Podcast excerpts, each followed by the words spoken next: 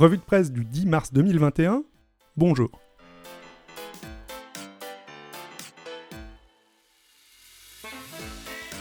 Quand H Critique s'est arrêté l'été dernier, on vous avait annoncé qu'Adrien et moi reprendrions bientôt l'aventure. Eh bien, bienvenue dans cette nouvelle formule qui va prendre la forme d'une revue de presse tantôt politique mais pas que, tantôt scientifique, là aussi au sens large.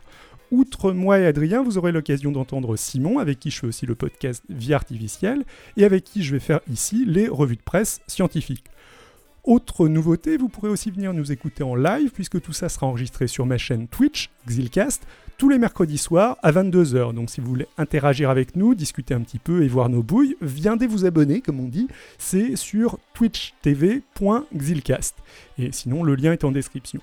Enfin, si vous n'êtes pas dispo le mercredi soir à 22h, mais que vous voulez quand même voir nos bouilles, vous pourrez aussi retrouver les revues de presse politiques, mais pas que, sur une toute nouvelle chaîne YouTube que l'on a créée avec Adrien et qui s'appelle Perspective croisée. Et même si je parle de tout ça au futur, ça fait déjà quelques mois qu'on fait ça, donc n'hésitez pas à passer sur Perspective Croisée sur YouTube ou sur Xilcast, X-I-L-C-A-S-T, sur Twitch. Sur ce, je vous laisse avec cette première revue de presse.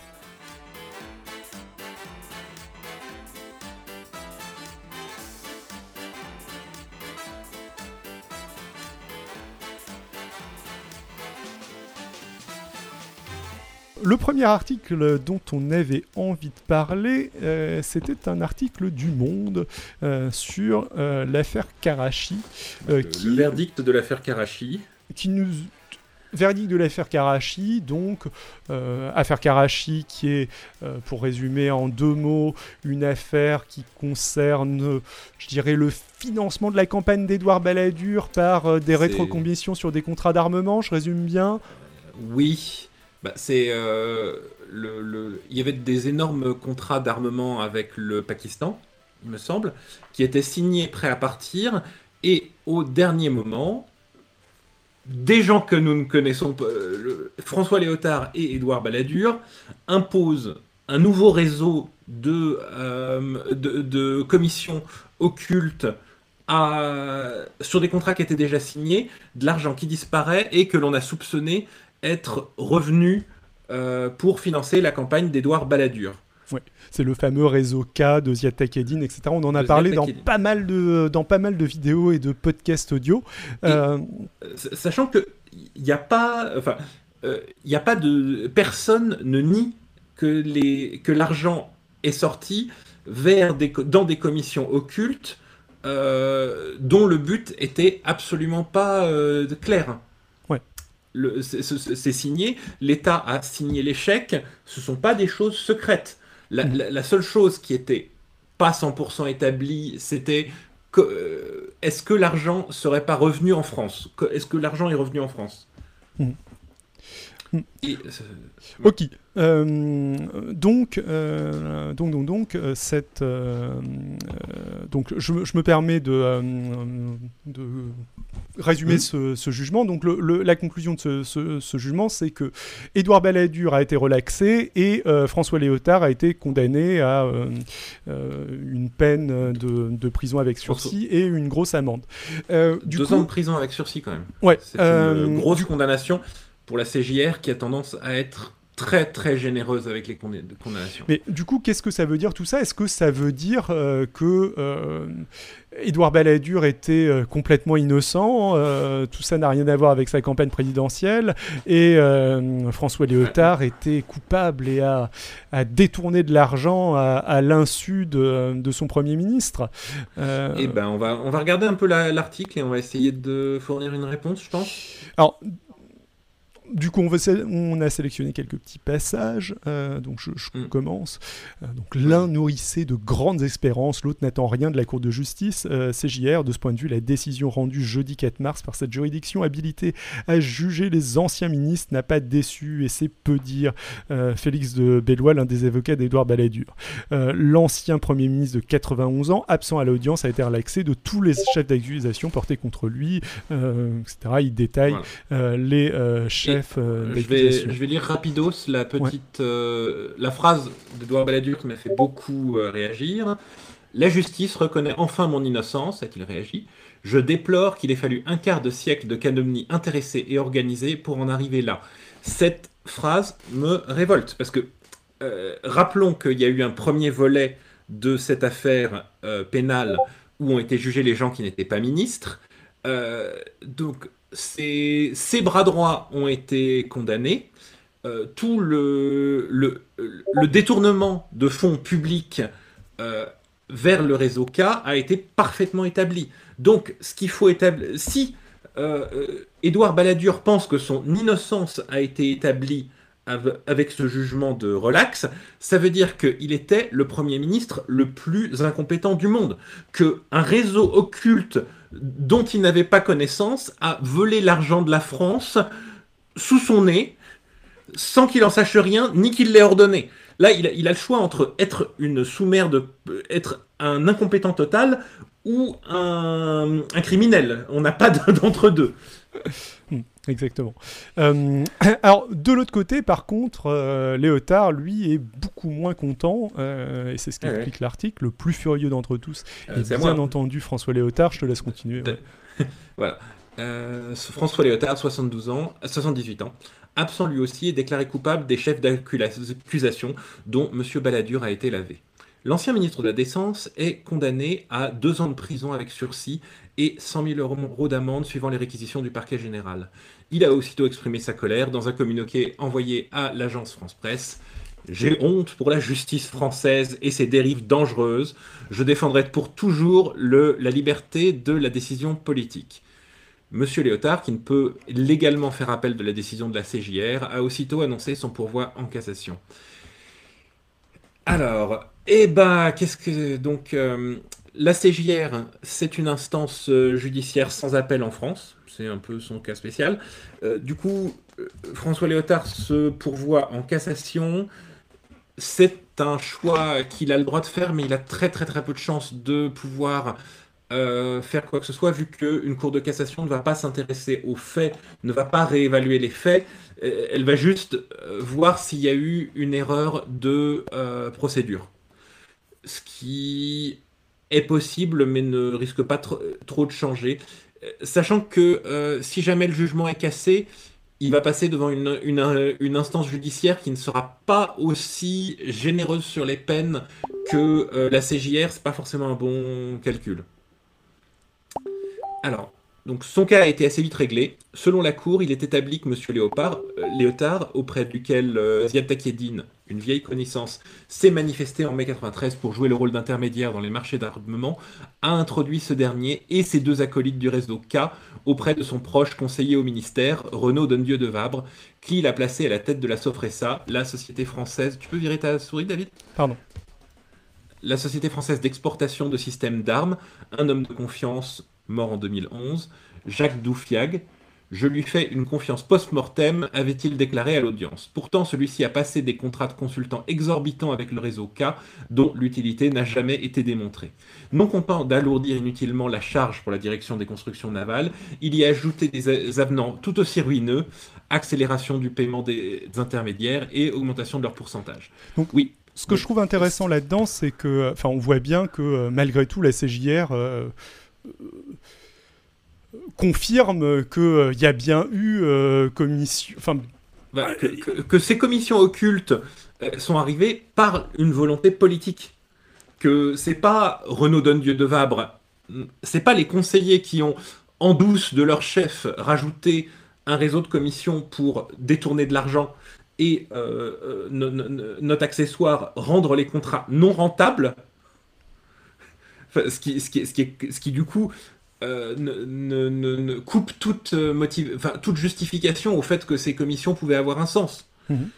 Euh, c'est la volonté politique qui a imposé toutes ces choses-là. Et que la main de Léotard et du coup de, de probablement de Balladur derrière sont partout sur ce dossier. Carrément. Euh, non, non, mais euh, je, suis, euh, je suis d'accord avec toi. Tu as globalement dit ce que. Enfin, j'allais dire à peu près la même chose. Voilà. Et c'est en ça que. Enfin, le, et c'est en ça que c'est particulièrement rageant de voir Édouard Balladur relaxé, parce que qu'est-ce que Léotard, Léotard visiblement ne l'a pas fait pour un profit personnel, vu que, comme il dit, il lui reste quatre moutons et une propriété à 100 000 euros. Donc, ah, moi, Quand, je lis ça, l'unique autre hypothèse que je peux imaginer, c'est que Léotard l'ait fait par par pour un profit personnel. Enfin, ça, apparaît complètement absurde mm. que euh, le, ministre de la Défense euh, finance la campagne de son premier, la campagne présidentielle de son premier ministre à l'insu de son plein gré, quoi. Enfin, le, mais bon, mm. euh, se, lance dans une telle galère pour son.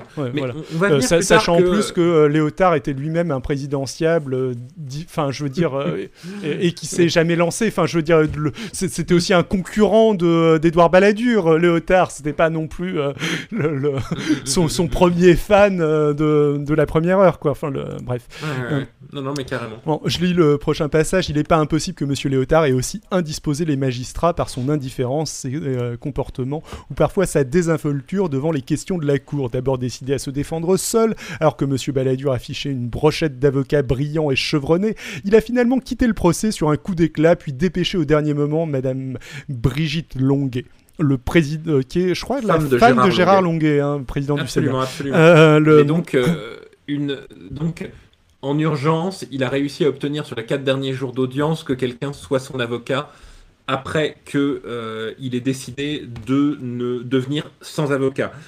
je vais faire une petite. On, en parlera plus tard, mais c'est probablement là, là, qu'il a commis la plus grosse connerie de sa vie. On, en parle quand tu. Non, mais il n'y a, pas de. Non, non, mais je te laisse finir de lire en fait parce qu'il y a des choses. Euh, Pardon il euh, n'y a pas de souci.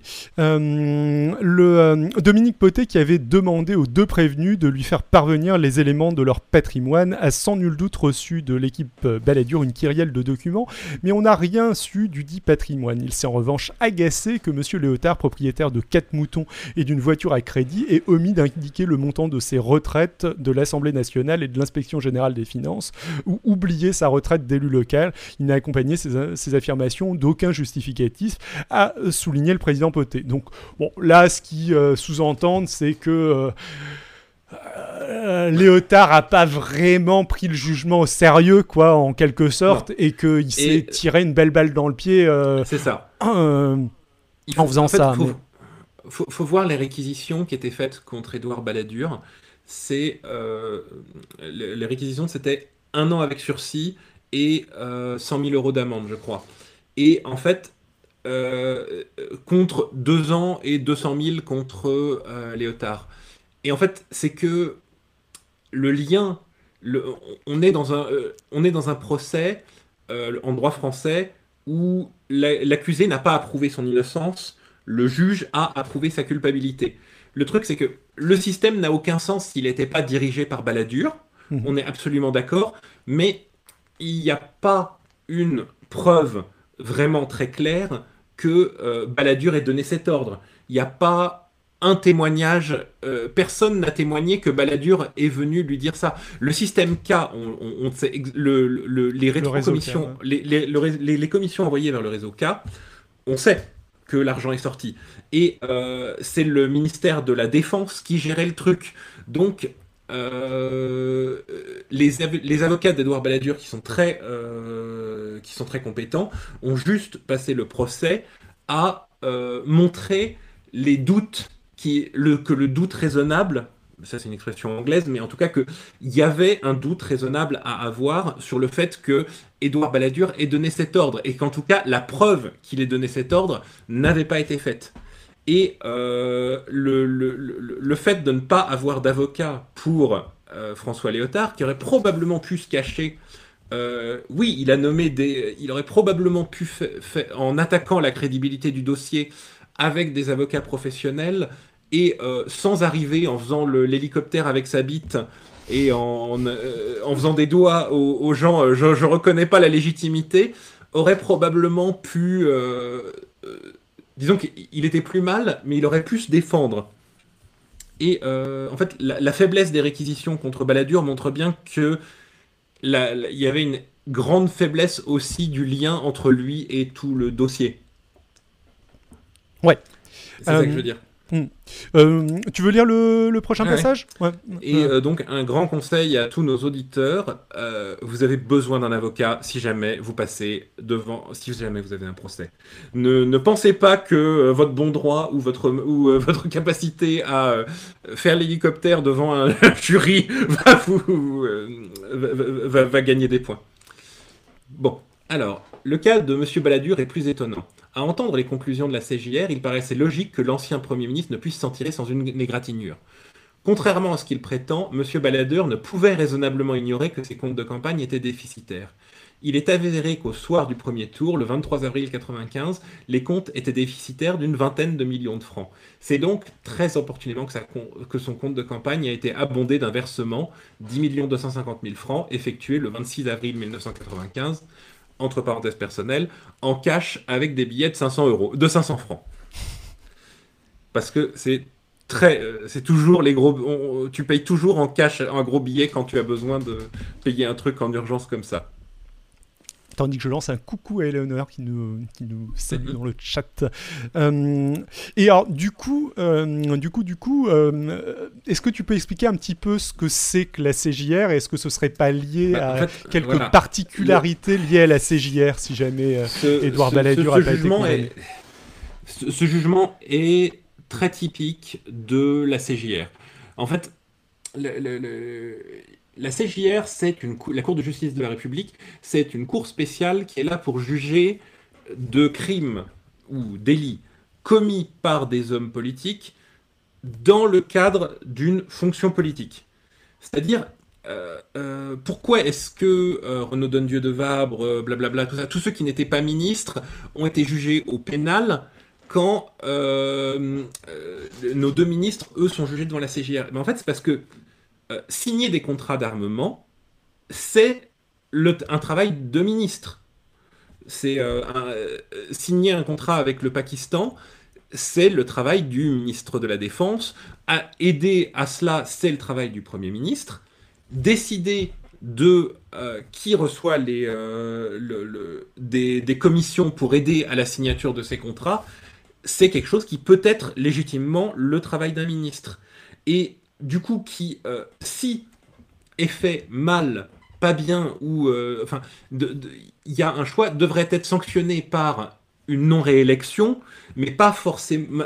Mais, un, politique doit avoir une certaine liberté d'action que euh, le contrôle par le, système judiciaire ne, ne, justifierait pas. Donc, on a une cour hybride de justice qui est là pour déterminer si une action était euh, légitimement politique ou, euh, euh, en fait intéressée et méritait au contraire d'être de passer en jugement. Tu vois ce que je veux dire? Oui, mmh.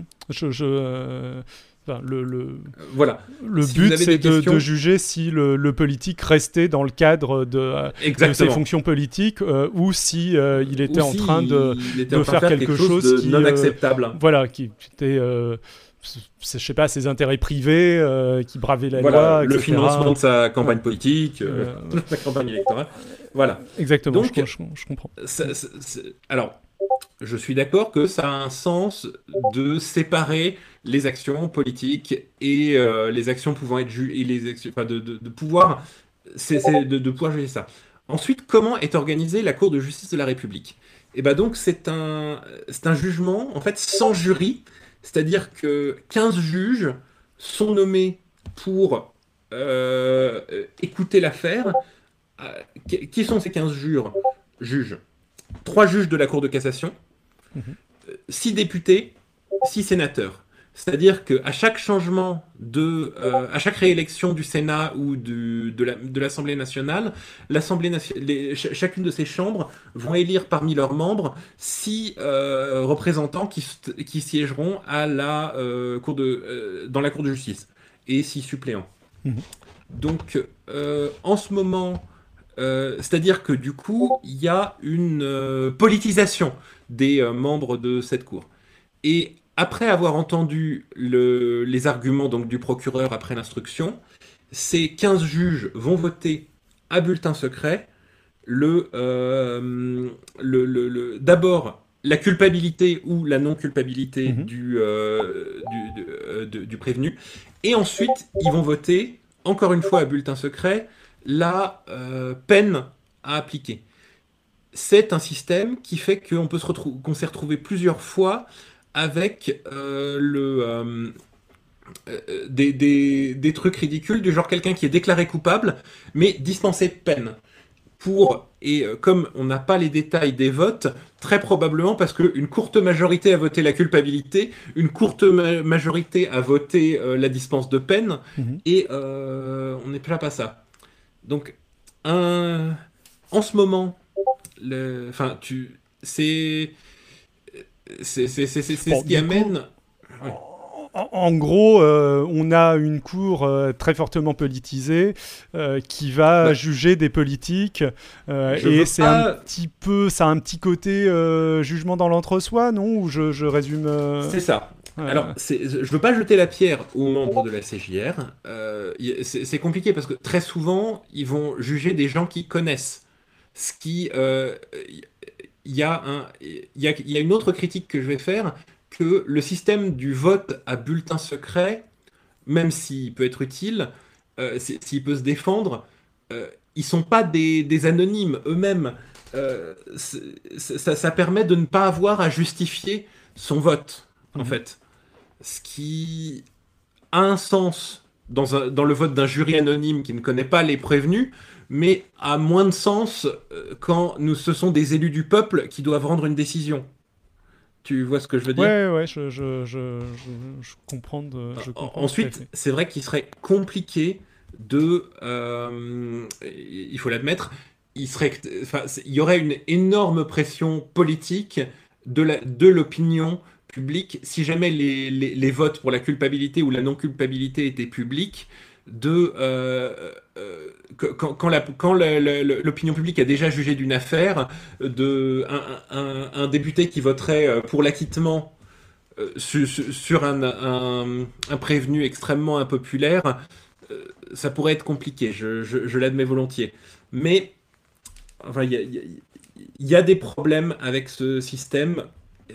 Qu'est-ce qu'il y a d'autre Qui amène donc les, bah, déjà des peines extrêmement clémentes parce que euh, même sans accuser de l'entre-soi, les, les, euh, jurés de ce procès sont euh, pré, enfin, sont naturellement inspirés à s'identifier aux prévenus. Mmh. Et quand on s'identifie très bien aux prévenus, on a tendance à lui trouver des excuses.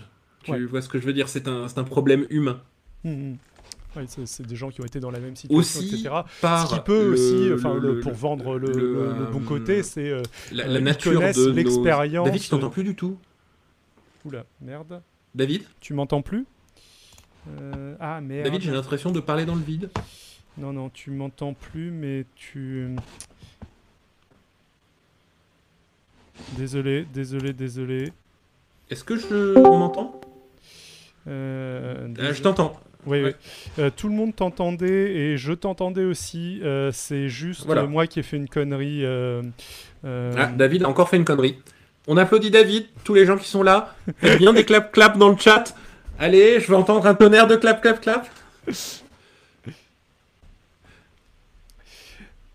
clap. merci Eleonore pour le, pour le clap clap. et Andy Forbes et Alex, Eleonore. Je, je, vous connaissez du coup. Euh, euh, bon. Euh, donc, je disais. donc, on, s'identifie très bien. C'est ce qui amène une incohérence entre bah, des jugements au pénal ou le, des jugements au pénal de la même affaire et des jugements de la CJR. Le jugement au pénal où tout le monde est condamné et le jugement de la CJR avec des gens euh, relaxé. Euh, qu'est-ce que je voulais dire d'autre? Donc, voilà, ça c'était le.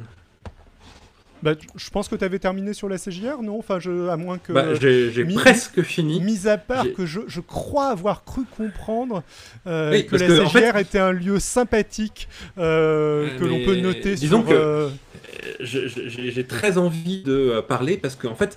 La, la, CJR, c'est aussi un endroit où le peuple s'exprime, c'est-à-dire que pour vraiment vous faire comprendre le, comment est perçue la CJR, je vais vous lire les critiques Google Maps de la Cour de justice de la République, parce que c'est toujours quelque chose de drôle. Une étoile sur cinq. C'est cocasse de se nommer de la sorte quand on reflète l'exact contraire des valeurs de la République française. Une étoile sur deux étoiles sur cinq. La déco est pas très sympa. Une étoile sur cinq. Un poème. Cette institution mérite de disparaître pour une justice plus juste, pour une vraie séparation des pouvoirs, pour l'égalité devant la loi. Boum, chakalaka Non, ça c'est moi qui ai rajouté la fin. Une étoile sur cinq. Pas de site, pas moyen de les contacter par mail. D'ailleurs, je suis d'accord avec ça. C'est vraiment naze qu'ils aient pas un site où ils publient leur jugement parce que là, du coup, je suis à la recherche. Une étoile sur cinq. Bienvenue en technocratie. Voilà, je pense que vous avez tout compris grâce à ça de euh, la Cour de justice de la République. J'en profite pour faire une petite dédicace au dernier, à un acteur de cette, euh, euh, de, euh, de, de, cette euh, affaire qui, dont on a trop, trop dit de mal. François Léotard. François Léotard, David, est-ce que tu savais qu'il n'avait pas qu'une seule casquette? Eh bien, écoute, je, je, je, sais qu'il a plusieurs moutons, mais il a plusieurs moutons. casquettes, je n'en sais rien. Une voiture à crédit, et il a également écrit Habitat comme un recueil de nouvelles absolument charmant avec euh, quelques critiques qui ont probablement été payées pour lui, euh, un merveilleux opuscule philosophique, invitation à une réelle plongée dans l'océan poétique de la fuite ondulante du monde vers soi-même. Véritable voyage introspectif. Voilà, c'était François Léotard. Un, homme euh, dont les talents ne cessent de nous étonner. Euh, oui, alors à, titre informatif, c'est souvent assez rigolo euh, d'aller regarder les, avis Google sur des trucs un petit peu absurdes, euh, genre il y, a des gens qui s'amusent à en mettre sur, sur des prisons, entre autres. Alors je ne sais pas si elle vient de, de temps en temps de vraies personnes y, y, ayant séjourné ou pas, mais c'est généralement assez drôle. bref. Du coup, je pense qu'on peut passer à la deuxième affaire qu'on allait, euh, qu'on allait traiter aujourd'hui, donc la fameuse affaire Bismuth. Euh, l'affaire Bismuth, on l'a résumé, c'est donc euh, la corruption ou la tentative de corruption de, de Nicolas de, de, Gilbert Azibert par Thierry Herzog, avocat de Nicolas Sarkozy, et Nicolas Sarkozy lui-même, dans le but d'obtenir des renseignements sur un jugement euh, concernant la saisie euh, des avocats de Nicolas Sarkozy dans le cadre de l'affaire Bettencourt, euh, affaire qui avait des agendas de Nicolas des agendas de Nicolas Sarkozy dans le cadre de l'affaire Bettencourt, affaire Bettencourt qui avait donné lieu à un non-lieu. Euh, mais euh, apparemment, Nicolas Sarkozy était quand même très euh, préoccupé de la saisie de ces agendas et cherchait à les invalider via, me semble-t-il, la Cour de cassation. Et il cherchait à ce que, il, cherchait à avoir des informations sur le jugement de la Cour de cassation en question à travers, à travers Gilbert, Azibert. Euh, Gilbert Azibert, maître, maître Azibert, exactement. Euh, donc, dans ce cadre, c'est un petit peu le, contrepoint de, euh, de l'affaire précédente, vu que Balladur, c'est un petit côté décevant, dans la mesure où Balladur n'a n'a pas été condamné, et bon, on a un petit peu l'impression, enfin moi en tout cas, je pense que toi aussi, que Balladur est pas tout blanc dans, cette, dans cette affaire, dans cette affaire Karachi. Euh, donc euh, on a, ça donne un petit peu l'impression d'avoir quelqu'un qui échappe à la justice. Euh, tandis que Nicolas Sarkozy, lui, a bel et bien été condamné à trois ans de prison, dont un ferme pour corruption et trafic d'influence dans, dans l'affaire Paul Bismuth.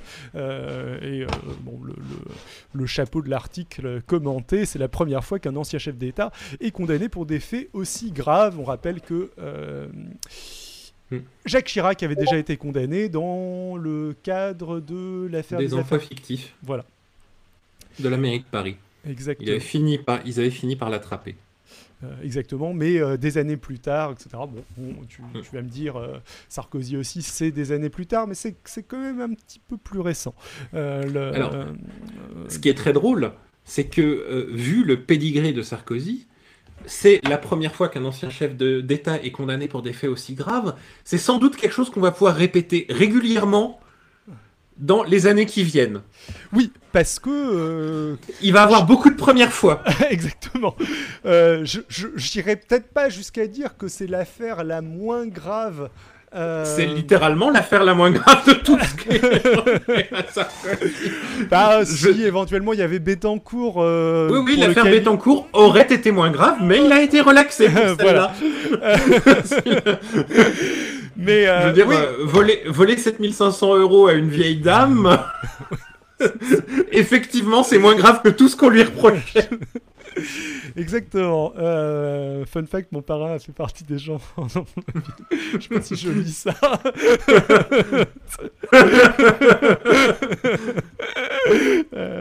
ah bah nous avons une célébrité, nous avons des gens très impliqués dans le dossier. Euh, ouais. Euh, non mais je. bref. Si, des gens, si, on devait faire la liste de tous les gens de nos familles qui ont donné, qui ont donné à Urba ou à, ou à, Jean-Claude Méry. Euh, on en, viendrait vite. on monterait vite. Moi, ça va. non, mais je ne sais pas de qui ça Je peux parler, mais ça peut être n'importe qui dans ce chat, moi. Je euh, bref, euh, tout ça a donné lieu à bah, une défense euh, très efficace euh, de euh, Nicolas Sarkozy dans les médias et un certain nombre d'éditorialistes. Très efficace, très intense. Très intense. J'ai pas envie de dire très efficace. très déterminé. Très déterminé, voilà. dans, dans les médias, on va y, y revenir plus tard. La célèbre stratégie de vomir du caca et d'espérer que ça trouble un peu le, la perception de l'affaire dans le public.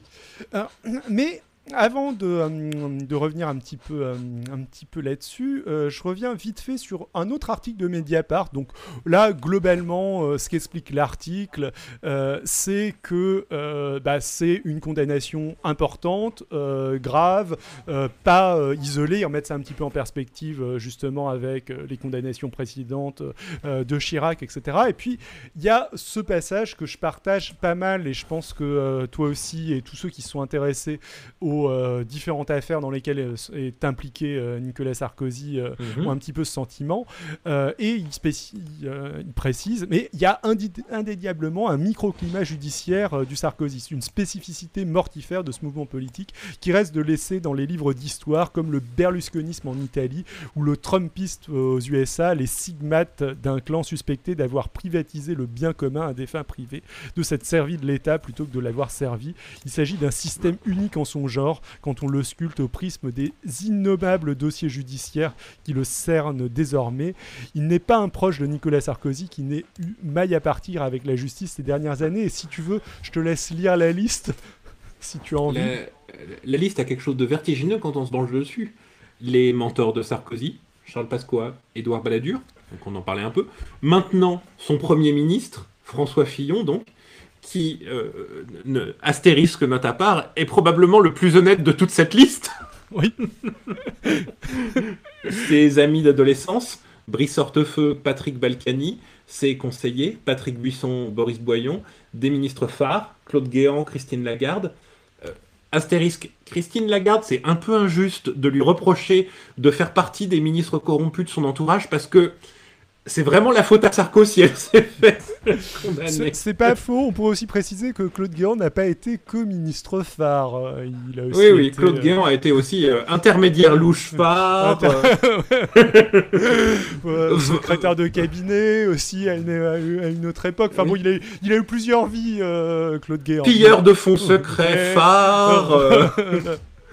grand maître de vivre sans dépenser d'argent. Je pense qu'on peut dire que c'est un phare. Maître de l'ascétisme. C'est un grand phare dans la nuit. Négociateur de vente de tableaux euh, phares. Personne n'est aussi bon que lui. Exactement. Il vend 70 fois le prix des tableaux qu'il peut garder. voilà. Et des tableaux dont on n'est même pas sûr qu'il les ait achetés un jour. ce, qui, est quand même. bon, il y, a aussi son trésorier, Eric Eric Werth son associé historique dans un cabinet d'avocats, Arnaud Claude, son propre avocat, Thierry Herzog, son maître espion, Bernard Sar son témoin de mariage, Nicolas Bazir, sa suppléante, euh, euh, Joël. Joël, c'est qu'elle dirait non. Bon, du coup, on peut parler aussi du père de Joël euh, qui, qui, a fondé le. Le, qui, est, qui est un des fondateurs du système de vol d'argent du 92. Enfin, il y en a beaucoup. la galaxie autour de la... Sarkozy est au cœur d'une galaxie de gens qui ont tous fini par être condamnés, qui sont tous complices de... Alors, il faut préciser aussi que bien évidemment euh, Nicolas Sarkozy a fait appel du jugement. C'est aussi intéressant de... Euh, vous avez peut-être vu cet article disant que le parquet financier faisait aussi appel de la condamnation de Sarkozy. Alors pourquoi est-ce que le parquet financier fait appel alors que la décision lui a plutôt été favorable? Euh, La condamnation de Sarkozy à trois ans de prison dont un an ferme, c'est quand même plutôt pas mal. Euh, bah, eh bien, parce que, étant donné que euh, Nicolas Sarkozy a fait appel, si le parquet financier ne fait pas appel, bah, ça place une limite maximum à euh, la peine qu'encourt Sarkozy dans ce nouveau jugement. Donc, le, le fait que le parquet financier fasse appel aussi, c'est une manière de, de surenchérir, entre guillemets, et de, de, de faire en sorte que le, les condamnations n'aient pas de borne supérieure euh, et pas non plus de borne inférieure euh, dans, lors, de, lors de ce procès en appel aussi c'est pour euh, garder, enfin c'est pour reprendre l'initiative et pas laisser l'initiative l'initiative médiatique à 100% à Sarkozy. Exactement. et donc on va un petit peu parler justement de cette de cette initiative médiatique j'aurais envie de dire offensive. Offensive médiatique. Alors, le, le moment le plus. Euh, donc, il y, a eu pas mal d'éditoriaux, on va pas revenir dessus. Il y a eu des éditoriaux très complaisants, entre autres aux Parisiens, où euh, il y a le syndicat de rédaction, c'est. Euh, s'en est désolidarisé. Voilà, c'est fendu d'un communiqué pour s'offusquer de ce genre de choses. Bon, là, le, cet article de, euh, de Mediapart en parle un peu. Il ne détaille pas tout, hein, mais euh, euh, il détaille quelques éléments. Donc, on va vous lire quelques parties de l'article. Parmi les éléments de langage maintes fois remis sur l'établi médiatique, Nicolas, Nicolas Sarkozy a dit sa stupéfaction d'être condamné dans une affaire de corruption alors qu'il n'y avait pas un centime en jeu. Avocat de profession, l'ancien président peut-il vraiment ignorer que le délit de corruption ne recouvre pas toujours des questions d'argent? Alors, le, délit de corruption, ça, ça marche comment? Je crois que tu en avais un petit peu parlé. On en a déjà parlé, oui. oui bah, le, le, délit de corruption en France ne nécessite pas que euh, l'argent change de main, il nécessite un accord. Il nécessite que euh, toi, on le sait peu, mais tu es maire d'une ville fictive, et moi, on le sait peu, mais je fais du détournement de fonds à base de euh, contrats de construction fictifs. on commence à le savoir maintenant. Mais... Voilà, mais euh, faut pas trop que ça se sache. Hein. éviter d'en parler, là, les spectateurs, hein, sinon on va être un peu dans la merde à un moment. Mais donc, voilà, si jamais je viens te voir et je te dis, euh, voilà une belle valise de billets. S'il vous plaît, signez-moi quatre permis de construire fictifs pour mes immeubles fictifs. À partir du moment où tu me donnes ton accord, même si tu n'as aucune intention après de faire ce qui est de, faire les choses, le, délit de corruption est établi. Aussi, il euh, n'y a pas besoin que ce soit de la thune. Il n'y a, pas du tout besoin que ce soit de la thune. Euh, on peut corrompre quelqu'un en proposant une faveur, par exemple dans ce cas-là, un échange de faveurs. Euh, tu nommes mon fils, euh, tu, nommes mon fils garde forestier. Je construis un hôtel euh, sur ton terrain qui va tripler sa valeur. Corruption. parce que ça va être l'autre argument de, Sarkozy. Enfin, tu l'as peut-être déjà plus ou moins dit. Parce que l'argument de Sarkozy, c'est mais Azibert, il n'a pas été nommé juge à Monaco. Mm. Mais le truc, c'est qu'il faut juste qu'il y ait un accord. Il ne faut pas forcément que ce soit réalisé, comme tu le, Il y a un accord. Et, sachant que, on, euh, en plus, nous le verrons, des actions ont été faites, laissant entendre que le, il y a eu des tentatives de, de, réaliser le pacte de corruption. Donc, on est encore plus avancé que euh, ce que demande le code pénal français. Ah, alors, je vais lire un peu la suite. À de multiples reprises, il s'indigne que ses conversations avec son avocat aient pu être écoutées par la police, oubliant de rappeler d'une part qu'il avait créé une ligne secrète, la fameuse ligne Bismuth, et d'autre part que la jurisprudence dispose que le secret professionnel des avocats ne peut en être qu'à être le paravent de la commission d'infraction. Mais évidemment Et euh, toute la Sarkozy répète, martèle de long en large, le secret professionnel des avocats doit être absolu, sauf que ce serait une telle, euh, ce serait tellement stupide comme euh, bouclier si on peut, on peut un client peut ordonner à son avocat de commettre des crimes pour lui, si jamais c'était le cas. C'est dans, le cadre, c'est dans le cadre de la loi. c'est exactement ça. Et euh, Sarkozy, l'indépendance des chercheurs aussi, qui, qui, s'exerce dans le cadre de la loi. Euh, Évidemment, les, conversations avec un avocat sont protégées dans le cadre des conversations en tant qu'avocat et client, dans le cadre du conseil, pas dans le cadre de commettre un crime avec, euh, avec ton avocat. Euh, et le, plus drôle, c'est que euh, ils, ont plusieurs, ils ont plusieurs fois fait la, remarque en sachant que ce serait rejeté euh, volontairement, parce que ensuite, parmi les écoutes en détail, il y a certaines conversations qui, ont effectivement, qui avaient effectivement été enregistrées et qui, elles, tombaient sous le, dans le cadre de la protection de l'avocat client et qui ont été retirées du dossier, très légitimement. Donc, euh, ils savent eux-mêmes à quel point que c'était une que leur argument est fallacieux. C'est un argument qu'ils ont fait, d'un bout à l'autre et qui, le, qui est d'une hypocrisie grave. Alors, c'est pas euh. s'est plaint qu'une enquête du euh, parquet national financier lui aurait été cachée et euh, en plus l'innocenterait. L'enquête en question, menée parallèlement aux investigations pour corruption du dossier Bismuth, ne le visait pas lui, mais la taupe qui l'aurait informé d'un placement sur écoute judiciaire. Et le fait que ladite taupe n'ait pas été formellement identifiée par l'enquête ne veut pas dire qu'elle n'existe pas. Pas plus que l'absence de certitude sur l'identité d'un meurtrier ne redonne la vie au cadavre. Et ça, c'est aussi un élément. quand on lit le jugement, on a assez peu de doute là-dessus. C'est-à-dire que ce qui apparaît, c'est qu'à un mm, mm, moment mm. donné, Nicolas Sarkozy a été informé qu'il était sur écoute et il n'a pas été informé par euh, Azibert qui n'était pas au courant. Euh, c'est vraisemblablement Thierry Herzog qui a, été informé d'ailleurs, pas, pas directement Sarkozy. Et du coup, il y a quelqu'un d'autre euh, qui a informé qui a informé Sarkozy d'écoute euh, qui le visait euh, spécifiquement euh, et qui n'a pas été trouvé. Et c'est logique que la justice enquête là-dessus parce que c'est complètement, c'est complètement illégal. Voilà. Et le, le, fait qu'il n'ait pas été trouvé n'innocente, voilà, n'innocente en rien Sarkozy. On ne sait pas qui l'a informé de ses qu'il était sur écoute illégalement. Ça ne veut pas dire que les écoutes étaient illégales.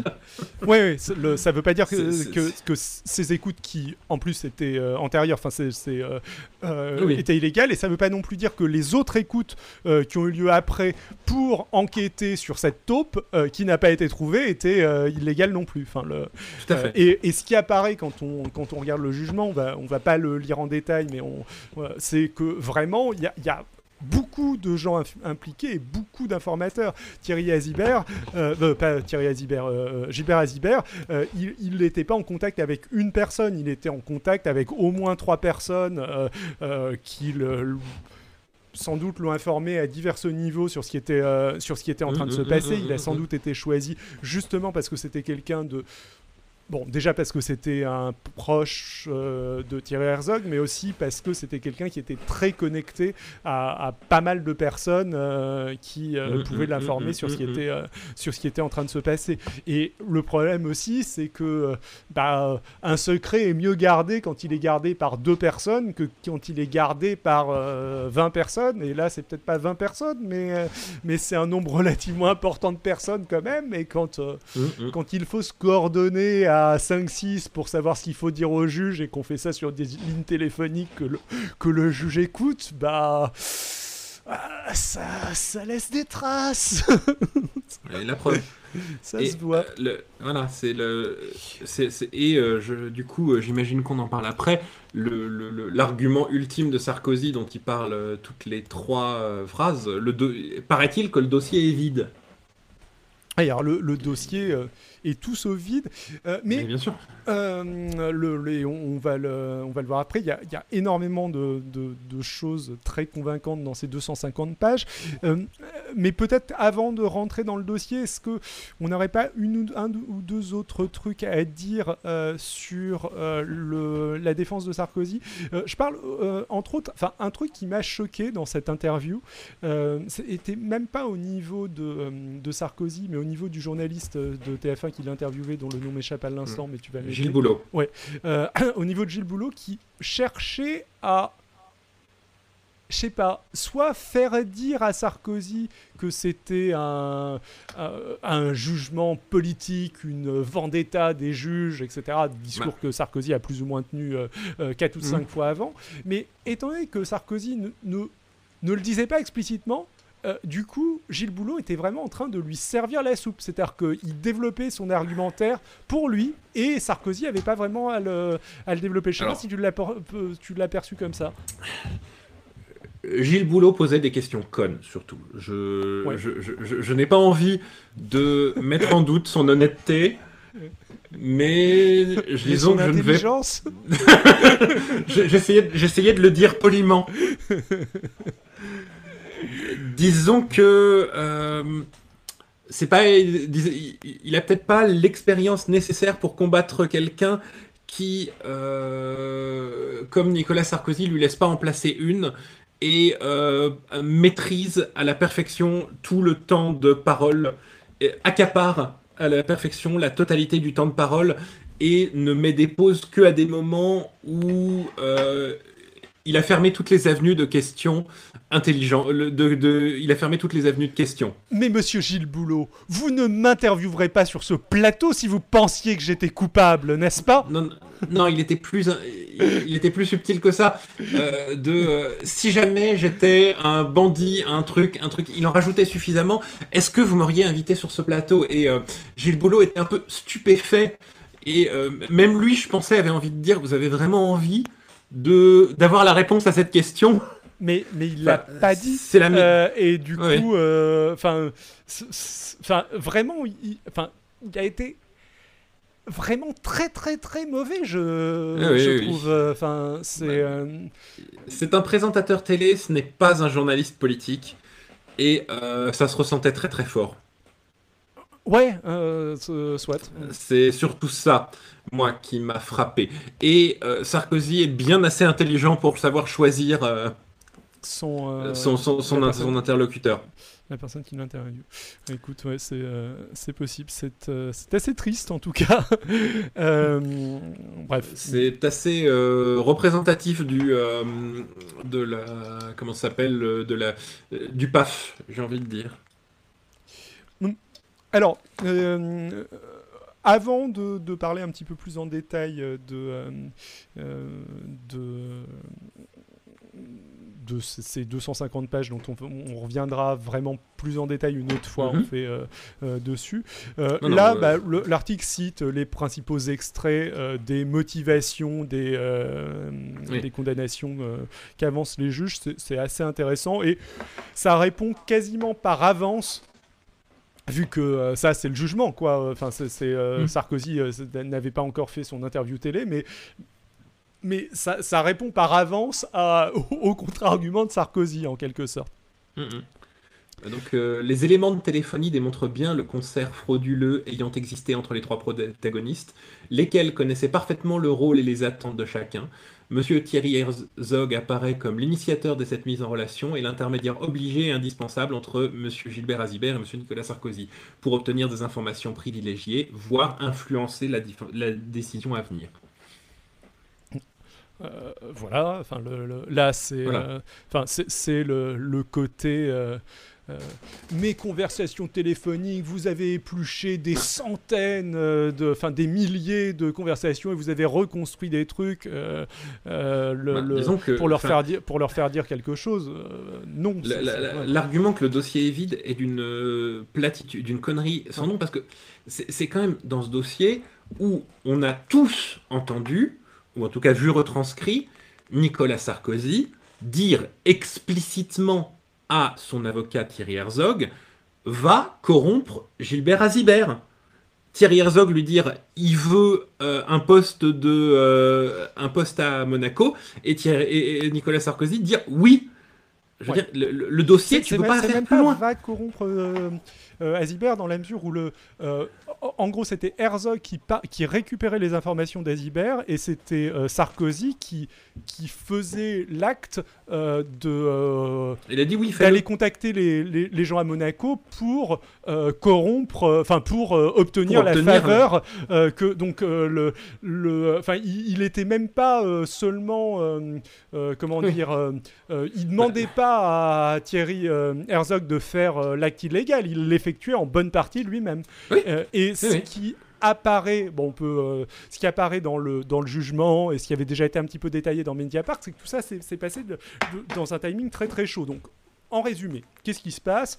Euh, Dans un premier temps, euh, on ne sait pas exactement comment, peut-être par simple suspicion. Thierry Herzog et Nicolas Sarkozy se doutent que euh, leur ligne euh, principale euh, est surveillée par la justice. Donc, ils décident d'ouvrir une, ligne secondaire sur laquelle ils discutent des informations que leur donne Azibert, etc. Et puis, il y a un, moment donné où, d'un seul coup, ils apprennent que cette ligne est aussi écoutée, et en effet elle l'était, et ils vont arrêter de l'utiliser après avoir tenté de, s'auto-justifier sur cette, euh, sur cette ligne. Mais la succession des événements est encore plus, euh, euh, encore plus chaude que ça, c'est que le, globalement, ça se passe sur une journée ou deux où Sarkozy descend à Monaco très vraisemblablement pour obtenir la faveur que euh, Azibert euh, cherche, c'est-à-dire être nommé euh, là-bas, mhm. selon toute vraisemblance. Enfin, il dit à Herzog qui, qui va le faire. Quoi, quoi, en gros, il y a peut-être un tout, tout petit peu d'ambiguïté, mais vraiment à peine. et là, alors qu'ils étaient censés se voir plus tard et qui téléphonaient et qui euh, passaient par téléphone, on se rend compte, au vu de ces relevés de téléphone, euh, on, arrive à retracer les déplacements d'Herzog et on se rend compte qu'Herzog a été rejoindre euh, Sarkozy à Monaco. là, on ne sait pas ce qu'ils se sont dit, mais alors que c'était absolument pas prévu et qu'ils étaient censés se voir un petit peu plus tard, et on voit que Sarkozy n'a pas fait le truc en question, leur conversation mm-hmm. téléphonique suivante montre que maintenant ils sont au courant qu'ils étaient sur écoute. Et euh, Thierry Herzog laisse aussi à peu près en même temps, si je dis pas de bêtises, un message à, euh, enfin le, euh, à, en lui disant qu'il faut qu'il se parle IRL mm-hmm. et pas par et pas par téléphone. donc le, enfin le, le truc vraiment allait être réalisé euh, d'un instant à l'autre euh, au moment où euh, au moment où cette taupe les a informés de, de, ce qui était en train de, en train de se passer. voilà. Bon, on peut continuer. Euh, je, vais lire le prochain passage peut-être, ou tu veux le lire je sais Tout à fait. Vas-y. Par ailleurs, il convient de souligner d'une part qu'il a maintenu son pourvoi en cassation, bien qu'ayant bénéficié d'un non-lieu, et que d'autre part, lors de ses auditions à l'audience, il a déclaré avec force que pour lui, l'annulation de la saisie de ses agendas était un point important sur le plan des principes, qu'il considérait que ses droits avaient été violés, qu'il avait pris la décision de mener une action pour que ses agendas lui soient restitués, et que la question de la saisie soit tranchée, qu'il voulait une deuxième victoire, et qu'il y avait mis toute son énergie. Euh, ouais, euh, donc là, ce que je trouve intéressant dans ce, dans ce passage, euh, c'est que Sarkozy a cherché à faire annuler ce, la saisie de ses agendas alors que ça n'avait plus d'impact sur l'affaire Bettencourt. Euh, Et il a, il s'est renseigné là-dessus. Enfin, là, là, pour le moment, c'est c'est plus de l'interprétation, mais, mais ce que ça dit, ça, c'est que Sarkozy avait vraiment pas envie que ses agendas soient saisis et que c'était sans doute pas que lié à l'affaire Bettencourt. Hum, hum, hum, que c'était lié à d'autres affaires en cours. C'est des agendas qui concernaient aussi sa présidence, et c'est donc là-dessus son principal argument pour euh, que, que ces agendas ne soient pas saisis. Et c'est des agendas sur lesquels là, je spécule, hein, c'est pas ce qui est dit dans le jugement, etc. J'ai peut-être complètement tort, mais je me dis que peut-être euh, qu'il y avait ces euh, voyages euh, en Libye, par exemple, dessus, qu'à l'époque, il, cherchait à cacher. il y avait des choses qui auraient servi à, à, corroborer beaucoup de choses. Voilà. Euh, le, je, sais que euh, je, il me semble que c'est euh, ces agendas-là qui ont, qui, ont, qui, ont, fini par sortir dans la presse, en gros. et oui, il me ils semble, sont sortis dans la presse. que qu'il a été établi, par exemple, que Nicolas Sarkozy avait des relations assez proches avec les autorités de Monaco pendant la totalité de son, la totalité de son mandat. Euh, ce, qui, ce, qui, ce qui, ironiquement, euh, pourrait donner davantage de corps au fait qu'il ait une certaine influence euh, là-bas, par exemple. voilà, je te laisse continuer si tu as envie. Alors, on en était à celle-là? Ouais. Il est établi que M. Nicolas Sarkozy a parfaitement conscience de la nécessité de récompenser les services rendus par M. Gilbert Azider, puisque avant même que ne soit évoqué le poste à Monaco, il indique Moi, je le fais monter. Donc, dans les conversations, il était déjà en train euh, d'évoquer une récompense à des services rendus. Donc, l'établissement du pacte de corruption est vraiment très très euh, facile à faire. carrément.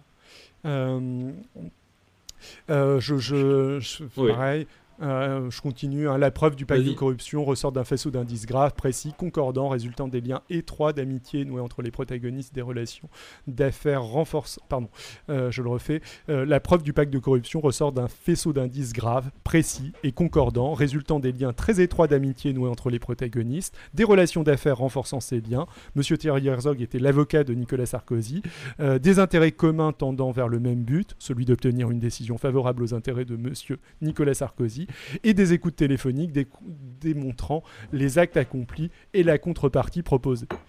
Il est établi que des informations privilégiées et confidentielles ont été transmises de manière occulte, en violation des droits des autres parties et de la déontologie des magistrats, et que cette transmission a été facilitée par les fonctions de premier avocat général à la Cour de cassation de M. Gilbert Azibert, lequel avait parfaitement conscience de manquer à son devoir de probité.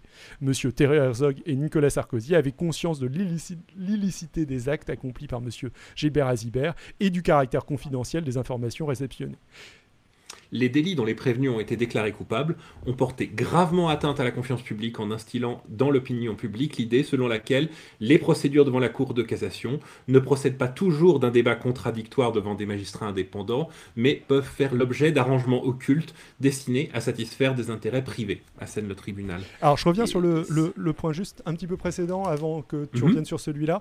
Euh, ce qui est, euh, euh, ce qui est, ce que je trouve assez intéressant là et ce qu'on comprend bien en, en regardant le, détail du jugement, c'est euh, euh, Gilbert Azibert avait parfaitement conscience de manquer à son devoir de probité. Euh, Monsieur Thierry Herzog et Nicolas Sarkozy avaient conscience de l'illicité des actes commis. Et c'est ça qui est assez intéressant avec ces, conversations, ces écoutes téléphoniques, c'est-à-dire que non seulement elles concernent ce qui s'est passé avant le, que Sarkozy se rende compte qu'il était sur écoute, mais elles concernent aussi ce qui a été écouté après et après, on entend les protagonistes euh, bah, euh, essayer de se mettre d'accord sur ce qu'ils euh, doivent dire, avoir des, discours sur ce qu'ils risquent et à quel point ils risquent des choses. On les voit bah, se coordonner, enfin on voit, on comprend, c'est ce que j'ai raconté tout à l'heure, que Thierry Herzog fonce à Monaco pour empêcher à la dernière minute Sarkozy de, de, mettre sa main dans la souricière, en quelque sorte. Enfin bon, le, le, euh, vu ce qu'ils ont fait, ils peuvent pas après derrière aller euh, raconter euh, oui non mais euh, le non on faisait on faisait rien d'illégal bah, c'était c'était ok moi je me renseignais juste sur ce qui se passait mais je, n'incitais pas Azibert à, à, bah, aller au-delà de, de ce qui était légal non, bah, non. C'est une part importante d'un jugement. On doit établir le l'intention euh, du criminel, pardon, du prévenu. Et euh, en fait, ce dossier, c'est quelque chose qui est difficile à faire. Pour euh, généralement, est-ce que quelqu'un avait vraiment l'intention de briser la loi? Est-ce qu'il savait? Est-ce qu'il en avait conscience? Et là, les écoutes sont tellement détaillées qu'on a ces éléments établis de manière très facile. Le, le, le, le jugement est plein, contrairement à ce que dit Sarkozy. Sarkozy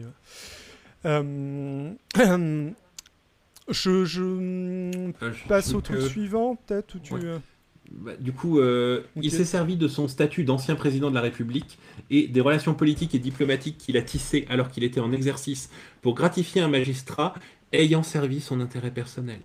Au surplus, M. Nicolas Sarkozy a la qualité d'avocat et était donc parfaitement informé des obligations déontologiques de cette profession la gravité des infractions commises ayant lourdement porté atteinte à la confiance publique et la personnalité de leur auteur, auteur rendent le prononcé d'une peine ferme indispensable et toute autre sanction pénale manifestement inadéquate. Enfin, c'est quelque chose de violemment, quoi. de violent. De violent, et c'est. Enfin. Euh, on le comprend, quoi. Enfin, c'est euh, c'est assez. Enfin, un ancien président de la, République qui, qui fait ça, euh, oui, ça porte euh, gravement atteinte à la confiance publique. Mm. le, le, fait que ce soit un ancien président a de l'importance là-dedans, et enfin, le, c'est normal que de, prendre ça en compte dans le dans la dans la délibération. Voilà. donc ça, ça c'est une manière de répondre à Nicolas Sarkozy qui explique que euh, oui, hmm. il est jugé euh, de manière complètement injuste, etc. Mais il est jugé de manière particulière, c'est vrai, mais, mais parce qu'il est quelqu'un de particulier. Personne ne peut aller se justifier aux 20h de TF1 euh, parce que, enfin, très peu de personnes, il y a Carlos Ghosn aussi, peuvent, aller se justifier aux, 20h de TF1 parce que ils sont accusés d'un truc grave. Euh, et euh, il le dit aussi que c'est une euh, que, c'est une honte pour la, justice, que ça fait perdre de la crédibilité à la justice un procès politique. Mais le truc, c'est que c'est une honte infiniment plus grave, un président qui se fait enregistrer en train de corrompre un juge, un ex-président. Et euh, ce serait une honte pour la justice qui ne soit pas poursuivie de... avec toutes les forces. Je veux dire, quand on, quand on voit le, à quel point notre justice est trigger happy pour euh, beaucoup de cas, si jamais lui pouvait y échapper avec des arguments aussi fallacieux. Euh, ouais, c'est clair. C'est clair, c'est clair. Bon, on, a fait le, tour euh, du, euh, des articles. On, peut, je peux peut-être quand même aller vite fait, vite fait sur un ou deux trucs rigolos dans le jugement, peut-être. Je sais pas si. Voilà. Euh... Descendre, dis un ou deux, ouais. Euh, alors. Voilà, bah, bah on va, on va s'arrêter là. on espère que ça vous a plu. Merci à tous ceux qui étaient dans le chat. Euh, Merci à tous, à toutes et aux autres d'être là. Exactement. Euh, euh, et, on vous fait de, de, de, de, gros bisous. On vous dit merci beaucoup et, on se retrouve dans deux semaines pour une autre revue de presse politique ou d'actu. Ou pas forcément. ou pas, ouais, ouais, exactement. Philosophique. On va probablement pas parler sport, mais on peut-être, qui sait Si on nous le demande. Voilà, voilà. Euh, merci d'être resté jusqu'au bout, j'espère que vous avez aimé. Et si vous avez aimé, que vous avez envie de voir nos bouilles, n'hésitez pas à passer sur Twitch, Xilcast, XILCST, tous les mercredis soirs à 22h, on fait ça en live. Ou si vous voulez voir, euh, juste voir nos bouilles, euh, vous pouvez vous abonner à la chaîne YouTube Perspective Croisée au pluriel. Sur ce, merci encore et ciao à tous